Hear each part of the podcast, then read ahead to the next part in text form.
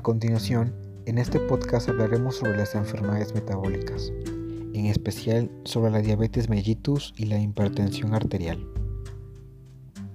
Primero, hablaremos sobre la diabetes, que es una enfermedad crónica que es causada cuando el, el páncreas no produce insulina suficiente o cuando el organismo no utiliza eficazmente la insulina que produce. El efecto de la diabetes no controlada es la hiperglucemia, que con el tiempo daña gravemente muchos órganos y sistemas, especialmente los nervios y los vasos sanguíneos.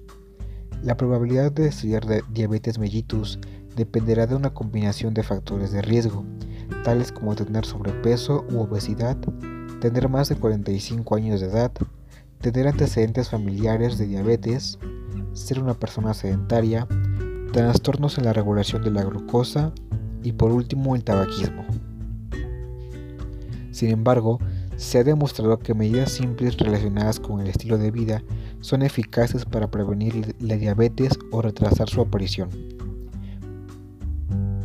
Para ayudar a prevenir la diabetes mellitus y sus complicaciones, se debe alcanzar y mantener un peso corporal saludable, realizar actividad física al menos 30 minutos de actividad regular de intensidad moderada la mayoría de los días, así como también consumir una dieta saludable evite el azúcar y las grasas saturadas y evitar el consumo de tabaco.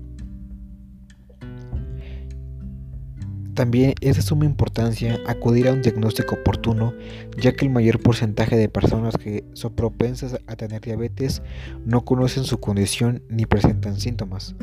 Por ello, un diagnóstico temprano puede cambiar tu vida. La hipertensión arterial es un trastorno en el que los vasos sanguíneos tienen una tensión persistentemente alta, lo que puede dañarlos. Cada vez que el corazón late, bombea sangre a los vasos que llevan la sangre a todas las partes del cuerpo. La tensión arterial es la fuerza que ejerce la sangre contra las paredes de los vasos al ser bombeada por el corazón. Cuanto más alta es la tensión, más esfuerzo tiene que realizar el corazón para bombear. La presión arterial elevada puede tener muchos factores de riesgo, tales como una edad avanzada, ser una persona obesa, presentar antecedentes familiares, consumir altas cantidades de sal, el sedentarismo, consumir mucho alcohol y tabaco.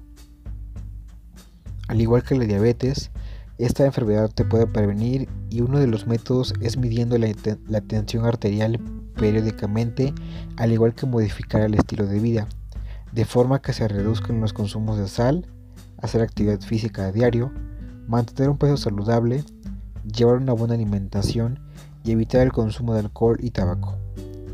De igual forma, un diagnóstico oportuno puede salvar tu vida.